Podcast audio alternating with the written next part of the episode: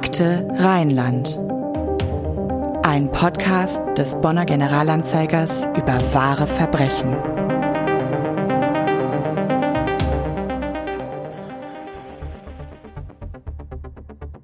Generalanzeiger Bonn, 1. November 2014. Wo ist die 50-jährige Luise? Seit dem 23. Oktober hat niemand mehr die Frau gesehen und auch zwei Tage nach Veröffentlichung der Vermisstenmeldung gibt es noch keine Spur von ihr. Bislang gingen keine Hinweise auf den Verbleib der Belgierin ein und die Polizei ermittelt inzwischen in alle Richtungen. Am Donnerstag vor einer Woche soll Luise die Wohnung in Bonn verlassen haben, um mit der Bahn nach Belgien zu fahren. Dort wollte sie Geburtstagsgeschenke für ihren zwölf Jahre alten Sohn einkaufen. Doch der Geburtstag des Jungen ist vorbei und von seiner Mutter hat er nichts gehört oder gesehen. Seit dem 23. Oktober hat sich Luise nicht mehr gemeldet, nicht bei ihrem Mann, nicht bei ihrem Sohn und auch nicht bei ihren Eltern in Belgien oder bei ihren Freunden und Bekannten. Die Polizei bittet dringend um Hinweise aus der Bevölkerung. Die Vermisste ist 1,58 Meter groß und schlank. Sie hat halblange, dunkelblonde Haare mit blonden Strähnen. Die 50-Jährige trägt eine Brille ohne Fassung. Sie soll am Tag ihres Verschwindens eine bordeauxfarbene Jacke und eine hellgraue Jeans getragen und eine schwarze Tasche mitgenommen haben. Hallo und herzlich willkommen bei Akte Rheinland. Wir begrüßen euch zu einer neuen Episode unseres Podcasts. Ich bin Anna-Maria Bekes. Und ich bin Johanna Lübke. Auch von mir herzlich willkommen zu dieser Folge. Wir sprechen an jedem zweiten Donnerstag hier über wahre Verbrechen und Kriminalfälle aus der Region Bonn. Und damit wir hier auch immer etwas zu erzählen haben, freuen wir uns sehr über euer Feedback und eure Vorschläge für neue Fälle, die wir hier behandeln sollen. Außerdem helft ihr uns immer sehr, wenn ihr unseren Podcast abonniert und am besten auch gleich bei Spotify diese kleine Glocke aktiviert, damit ihr keine neue Folge verpasst. Eine 5-Sterne-Bewertung ist natürlich unser absolutes Lieblingsgeschenk von euch. Danke dafür und wer noch nicht bewertet hat, holt das doch gerne noch nach. Jetzt kommen wir aber zu unserem heutigen Fall und für diese Episode haben wir uns wieder ein Mitglied aus unserer Redaktion eingeladen. Herzlich willkommen, Judith Nikola. Hallo und danke für die Einladung. Judith, du bist Redakteurin in unserer Feuilleton-Redaktion, also Kulturredaktion. Und das ist auch der Grund, warum wir dich heute eingeladen haben, denn unser Fall, der spielt ja im weitesten Sinne in der Kulturszene. Stimmt, beide Hauptpersonen dieses Falles sind schon feste Größen in der Bonner Kulturszene gewesen. Wir nehmen an dieser Stelle einmal vorweg, dass wir wieder sämtliche Namen der Beteiligten geändert haben. Judith, kannst du uns die beiden Hauptpersonen mal beschreiben? Über wen sprechen wir hier? Wir sprechen zum einen über Louise. Sie ist zu dem Zeitpunkt, um den es hier geht, 50 Jahre alt, verheiratet und hat einen Sohn. Louise ist gebürtige Belgierin, französischsprachig und arbeitet als freie Pianistin hier in Bonn, immer wieder auch in einem Orchester, das deutschlandweit zur Spitzenklasse gehört.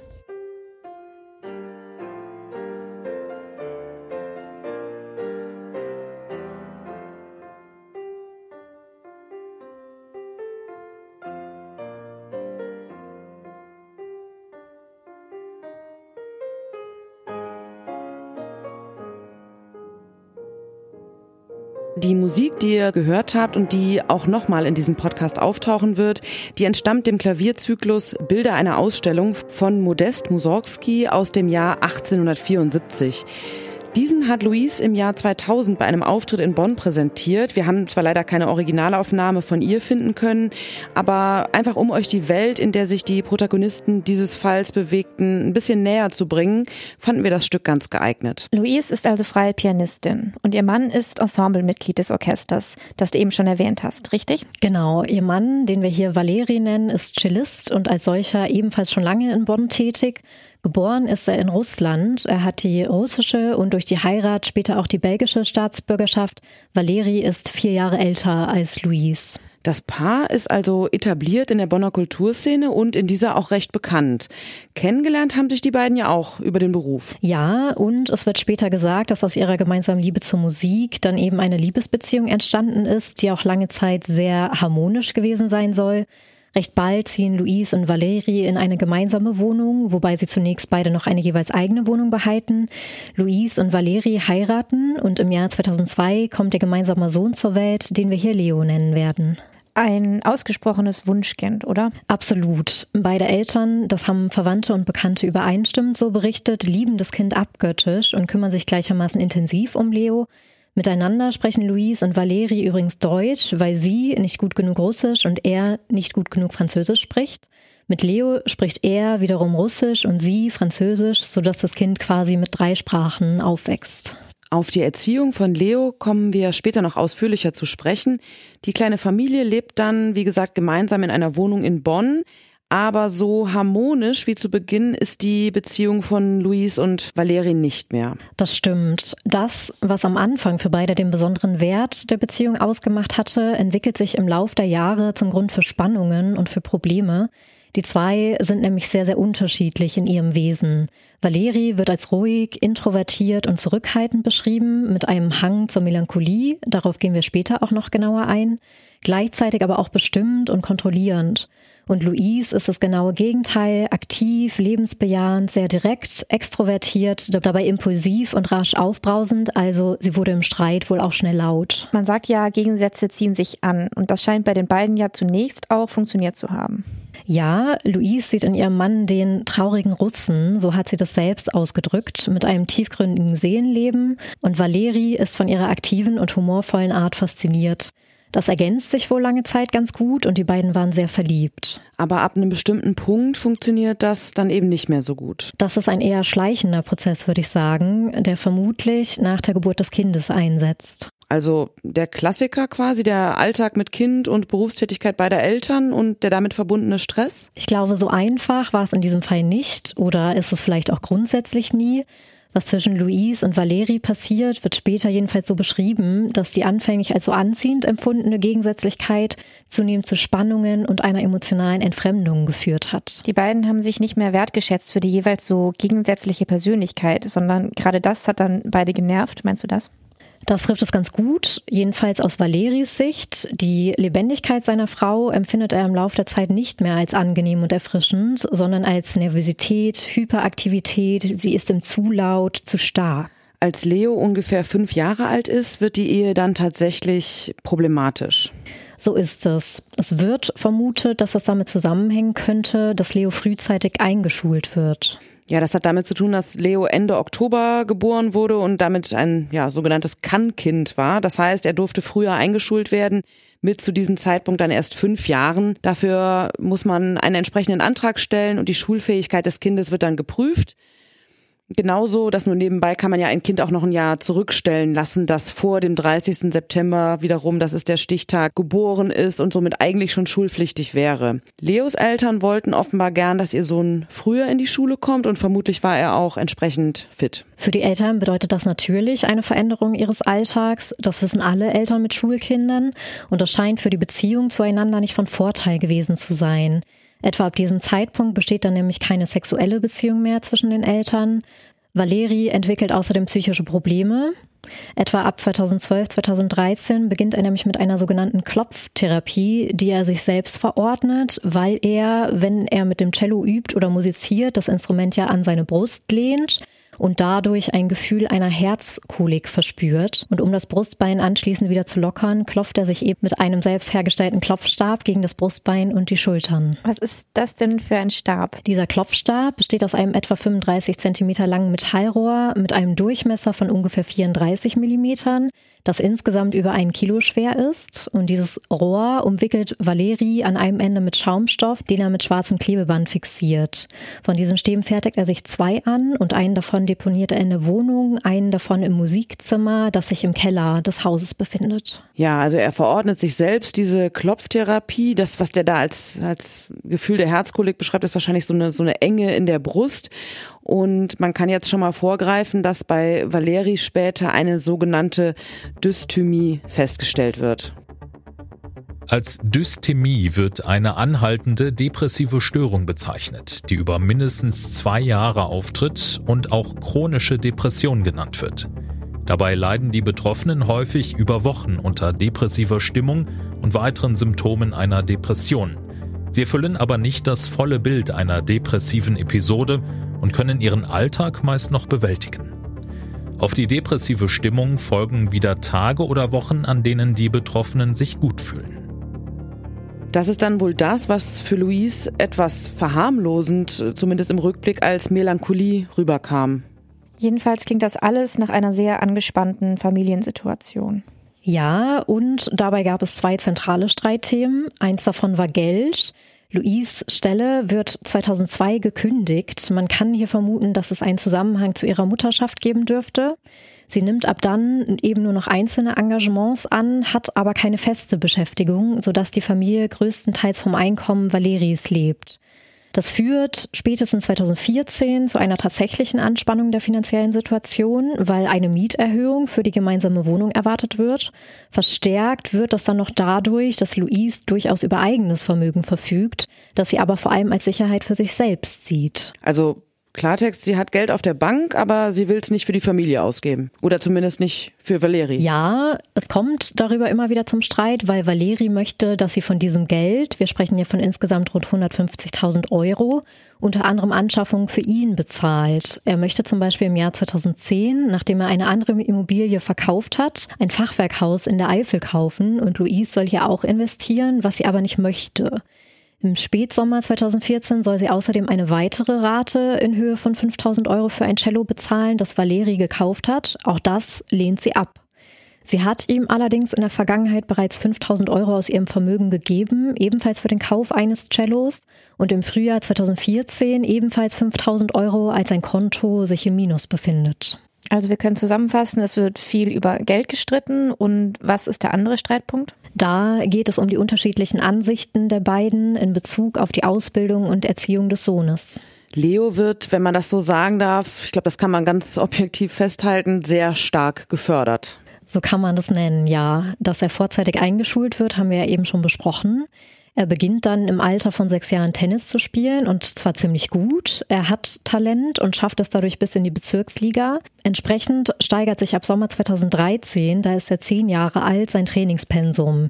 Zuletzt hatte er sechs Trainingsstunden pro Woche, verteilt auf drei Trainingseinheiten. Dazu kamen dann nochmal drei bis vier Trainingsstunden beim Bezirkstraining und dann natürlich die Mannschafts- und Verbandsspiele am Wochenende. Das klingt ehrlich gesagt ganz schön anstrengend. Ja, das ist aber noch nicht alles. Ebenfalls seit er sechs ist, tanzt Leo nämlich Ballett und zeigt auch hier eine Begabung.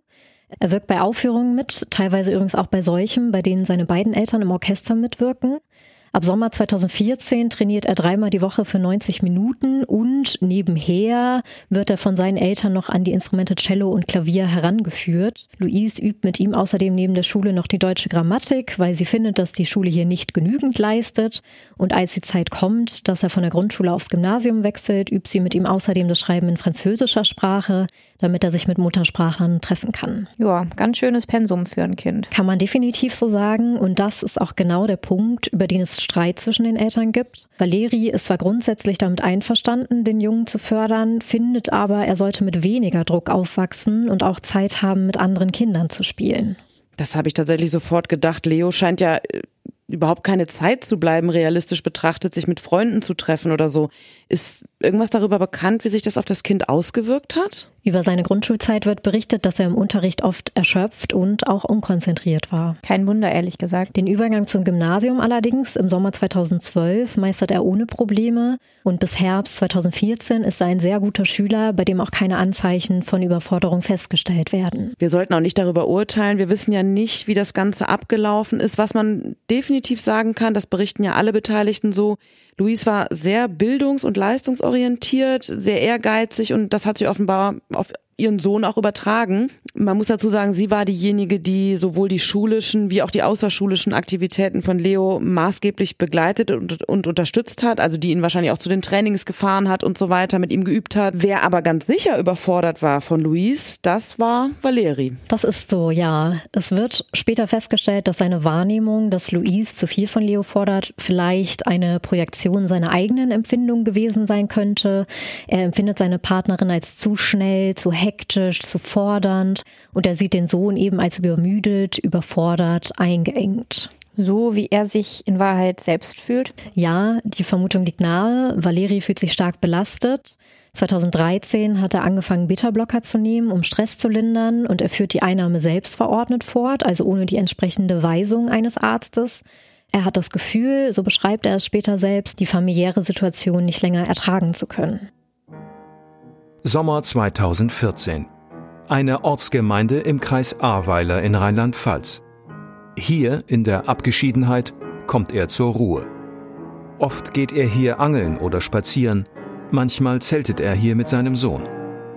Heute ist er hierher gekommen, um etwas ganz anderes zu tun. Auf einem Erdwall eines bewaldeten Wiesenstücks nahe der dortigen Kläranlage gräbt er ein Loch. Mit Brechstange, Spitzhacke und Spaten ist er zugange und gräbt, bis ein Aushub fertig ist, der Platz bietet. Platz für einen Körper. Er hat keine Grube gegraben, sondern ein Grab. Valeri kann seine Überforderung offenbar nicht artikulieren, also das Paar streitet, aber es spricht nicht wirklich miteinander. Nein, stattdessen entwickelt sich die Beziehung so, dass man stichelt, sich gegenseitig beleidigt, auch im Beisammen von Freunden, wie die später berichten. Also auch das Umfeld merkt, dass sich hier etwas, ja, Ungutes entwickelt. Ja, diese Spannungen waren so massiv und so offensichtlich, dass sie von außen deutlich wahrnehmbar waren. Es wenden sich tatsächlich auch Freunde und Bekannte teilweise von Louise und Valerie ab, weil ihnen dieses Verhalten unangenehm ist. Beide Eheleute kommunizieren auch nach außen, dass es in der Beziehung Probleme gibt, wobei Valerie sich da anders verhält als seine Frau. Er äußert sich Dritten gegenüber abschätzig über Louise, ist aber für ein offenes Gespräch über die Eheprobleme, das offenbar angeboten wird, nicht zu haben. Louise hingegen bespricht die Probleme zumindest mit einem einzelnen Freund durchaus sehr offen. Und was wird da besprochen? Man muss sagen, es ist wirklich schrecklich. Es ist schwer zu ertragen, was da im Laufe der Jahre passiert. Es ist nämlich spätestens ab Mai 2011 so, dass sich diese Spannungen auch körperlich entladen, und zwar seitens Valeri gegenüber seiner Frau. Also er ist nicht in der Lage, die Probleme zu besprechen und stattdessen wird er gewalttätig. So muss man das sagen, ja. Von 2011 bis 2014 kommt es mehrfach zu gewalttätigen Übergriffen, was Valeri auch später einräumt. Es gibt Ohrfeigen, es gibt Schubsereien. Er schlägt sie mit einem festen Hausschuh gegen den Kopf, gegen die Schultern, gegen den Körper. Es soll auch einmal einen Schlag mit der Faust gegeben haben und einmal wirkt er sie so stark mit den Händen, dass Louise Panik bekommt. Ein anderes Mal gießt er ihr ein Glas kaltes Wasser über den Kopf. Und das alles erzählt sie ihrem nahen Freund? Ja, und auch einzelne andere Freunde wussten offenbar davon. Louise berichtet sogar, dass sie Angst um ihr Leben hat. Offenbar sagt Valerie einmal zu ihr, beim nächsten Mal werde er sie umbringen. Und sie nimmt diese Drohung ernst, wie sie dem Freund später erzählt. Also wir haben es hier ganz offenbar mit einer sich immer weiter zuspitzenden ja eigentlich dramatischen Situation in dieser Ehe zu tun und irgendwie drängt sich die Frage ja förmlich auf, warum trennen die sich nicht? Völlig berechtigte Frage. Auch Freunde der beiden, die ja mitbekommen, wie angespannt die Situation zwischen den beiden ist, raten ihnen eigentlich, sich zu trennen. Für beide kommt aber zunächst eine Trennung nicht in Betracht und ironischerweise sind die Gründe dafür genau die Themen, über die sie sich immer wieder streiten. Also das Geld und das Kind. Genau. Vor allem Louise hat Sorge, finanziell alleine nicht zurechtzukommen und beide haben Angst, dass der jeweils andere den Sohn mitnehmen wird im Fall einer Scheidung. Bei Louise entwickelt sich mit der Zeit aber der starke Wunsch, aus dieser Beziehung herauszukommen. Ein wichtiger Grund dafür ist, dass zumindest aus ihrer Sicht der Sohn ab Sommer 2014 beginnt, Verhaltensweisen des Vaters zu übernehmen und seine Mutter abzuwerten. Louise beginnt dann Stellen- und Wohnungsanzeigen zu sichten. Das kann man sicher als einen ersten Schritt in Richtung Unabhängigkeit sehen. Und dann kommt der 23. Oktober 2014. Ja, wir haben es zu Beginn ja schon gehört. Der 23. Oktober ist der letzte Tag, an dem Louise gesehen wird. Vier Tage später, am 27. Oktober, meldet Valeri sie als vermisst. Valeri sagt, dass Louise an diesem 23. Oktober, das war ein Donnerstag, mit dem Zug nach Belgien zu ihrer Familie gefahren ist, um dort Geschenke für den Sohn zu kaufen. Der wird nämlich in dieser Zeitspanne zwischen ihrem Verschwinden und der Vermisstmeldung zwölf Jahre alt. Aber sie taucht auch am Geburtstag nicht auf. Nein, und das macht natürlich alle in ihrer Umgebung sehr stutzig und löst vor allem bei ihrer Familie große Sorge aus, dass ihr etwas passiert sein könnte. Alle beschreiben Louise nämlich übereinstimmend als liebevolle und verantwortungsbewusste Mutter, die ihren Sohn niemals alleine lassen würde und ganz bestimmt nicht an seinem Geburtstag. Die Polizei sagt zunächst, dass nichts auf ein Verbrechen hindeutet und es wird eine Beschreibung der Vermissten herausgegeben. Das ist ja üblich in solchen Fällen mit der Bitte, sich mit Hinweisen zu ihrem Verschwinden oder zu ihrem Verbleib an die Kripo zu wenden. Und es wird natürlich auch ermittelt, wobei die Bonner Polizei auch mit den Behörden in Belgien zusammenarbeitet. Das heißt ja, dass Luis nach Belgien gefahren sein soll.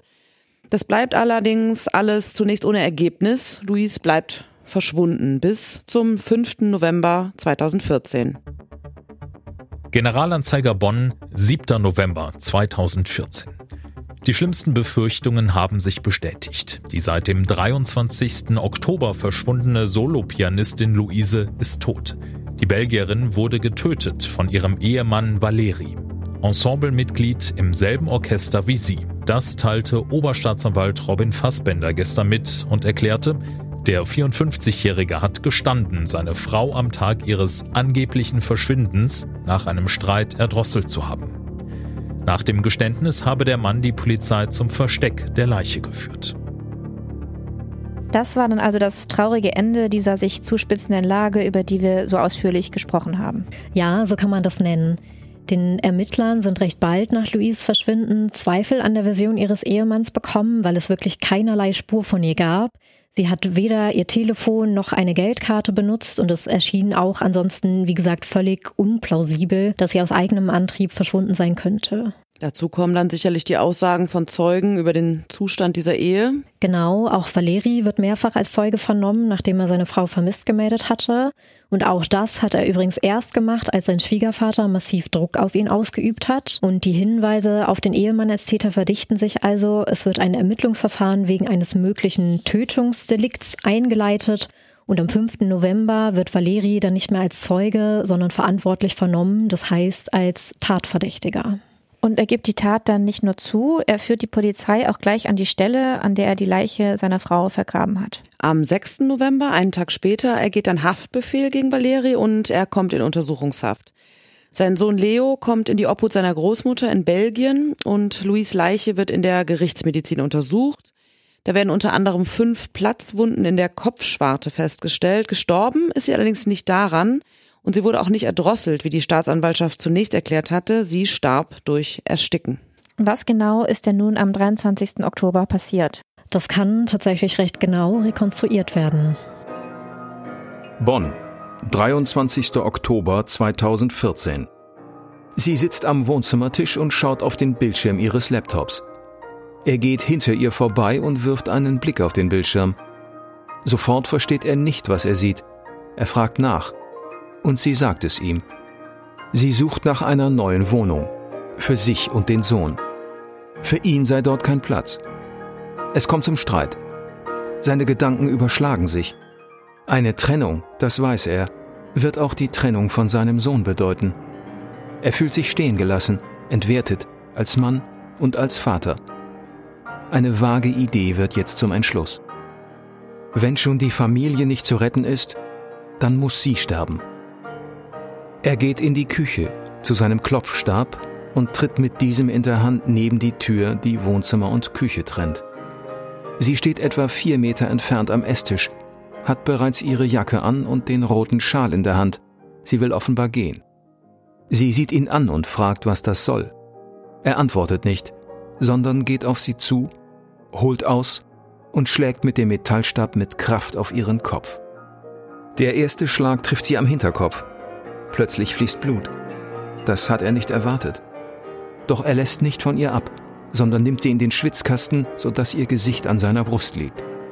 Er schlägt wieder und wieder mit dem schweren Stab auf sie ein. Mindestens viermal. Sie schreit. Er will, dass sie endlich still ist. Deshalb knebelt er sie mit ihrem roten Schal. Dann drückt er sie bäuchlings zu Boden, fesselt sie mit Klebeband an Armen und Beinen. Sie wehrt sich immer noch, und er drückt ihr seine Knie in den Rücken, um sie auf dem Boden zu fixieren. Er nimmt die alte Plastiktüte, die zum Sammeln alter Dokumente im Wohnzimmer steht, und zieht sie ihr über den Kopf, rafft sie mit den Händen am Hals seiner Frau zusammen, so dass keine Luft mehr in die Tüte strömen kann. Immer noch auf ihrem Rücken kniend, hält er die Tüte vier Minuten lang zu, bis sie sich nicht mehr bewegt, nicht mehr atmet, endlich für immer still ist. Ja, das ist einfach nur furchtbar. Absolut. Vier Minuten Todeskampf. Im Prozess wird darauf näher eingegangen und betont, wie qualvoll dieser Tod gewesen sein muss. Die Staatsanwaltschaft Bonn klagt Valeri wegen Mordes an seiner Frau an. Am 5. Mai 2015 beginnt der Prozess gegen den jetzt 55-jährigen Cellisten. Was erfahren wir denn hier? Es wird die Lebensgeschichte des Angeklagten und natürlich auch die Beziehungsgeschichte beleuchtet. Und wie verhält sich Valeri während des Prozesses? Also von einem abgebrühten, eiskalten Angeklagten kann hier keinesfalls die Rede sein. Valeri ist vielmehr ein Häuflein Elend. Den Angehörigen seiner Frau kann er nicht in die Augen blicken. Er wiederholt sein Geständnis und zeigt ehrliche Reue. Seine psychische Verfassung lässt sich auch daran ablesen, dass er vor dem Prozess zuletzt im Gefängniskrankenhaus war, weil er als Suizid gefährdet galt. Auch über die Tat selbst erfährt man im Prozess noch mehr. Richtig. Demnach war es so, dass Luis am Morgen des 23. Oktobers wie jeden Morgen um 6.30 Uhr aufsteht, um für Leo das Frühstück zu machen. Valerie schläft zu dem Zeitpunkt noch. Luis bringt den Sohn dann zur Schule und um kurz vor acht ist sie wieder zu Hause. Wenig später kommt Valerie von seinem Morgenspaziergang zurück und die beiden trinken gemeinsam einen Kaffee. Danach schaut Luis am Laptop nach Wohnungen und so entsteht dann der Streit, der der Tat direkt vorangeht.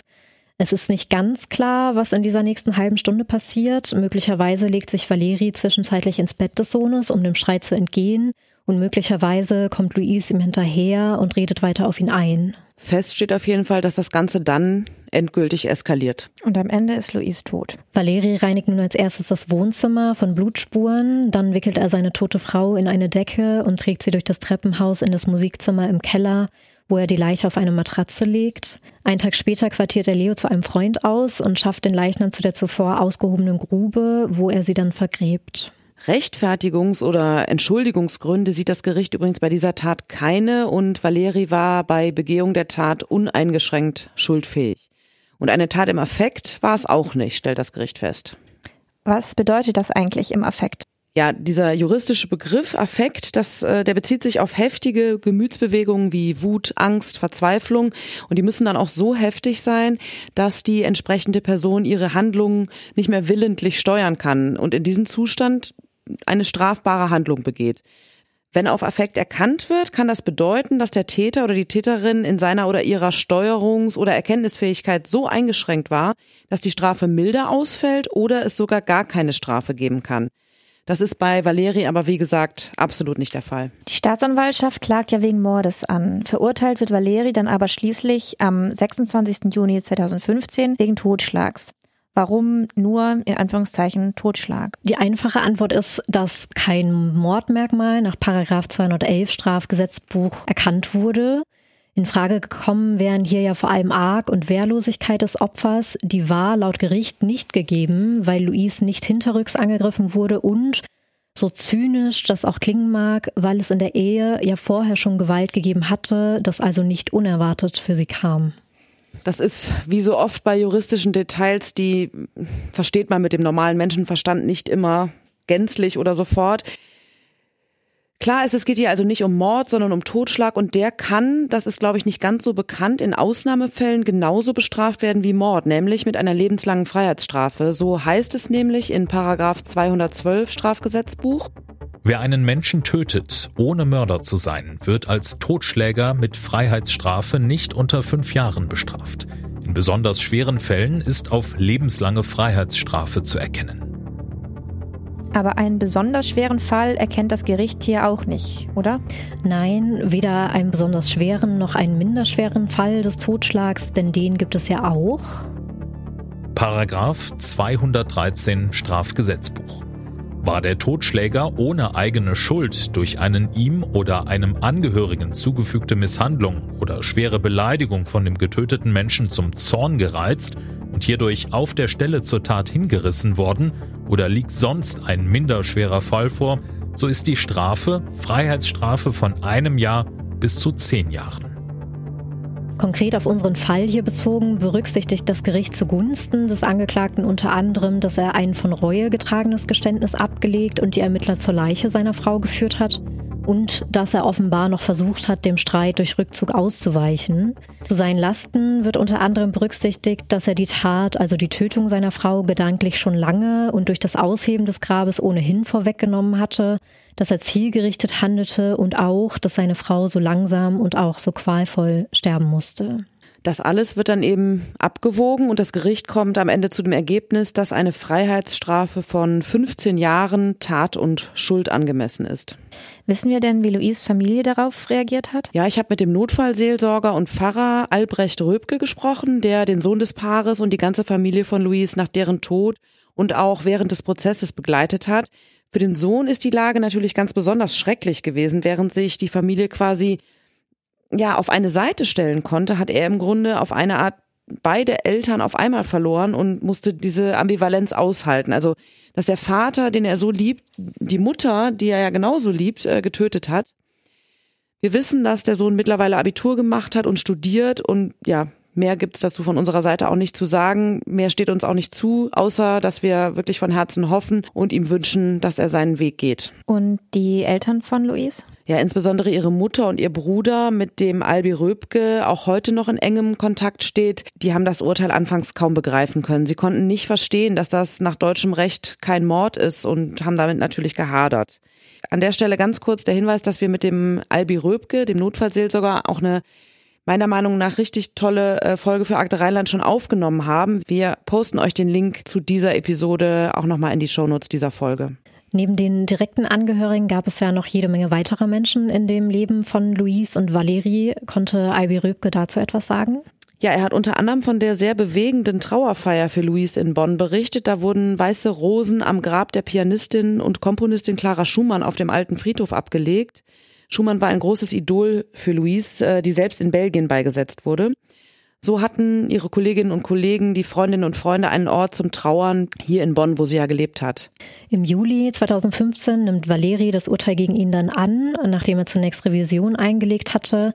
Damit ist das Urteil dann auch rechtskräftig. Und wir beenden damit unsere heutige Episode. Dankeschön, Judith, dass du bei uns warst heute. Ja, und euch wie immer ganz lieben Dank fürs Zuhören. Bis zum nächsten Mal. Tschüss. Tschüss. Tschüss. Das war Akte Rheinland, der GA-Podcast zu Kriminalfällen aus Bonn und der Region. Akte Rheinland ist eine Produktion der Generalanzeiger Bonn GmbH. Redaktion und Produktion Anna-Maria Bekes und Andreas Deik. Sprecher Daniel Dähling und Martin Busch. Intro und Outro Charlotte Pekel. Grafik Sabrina Stamp.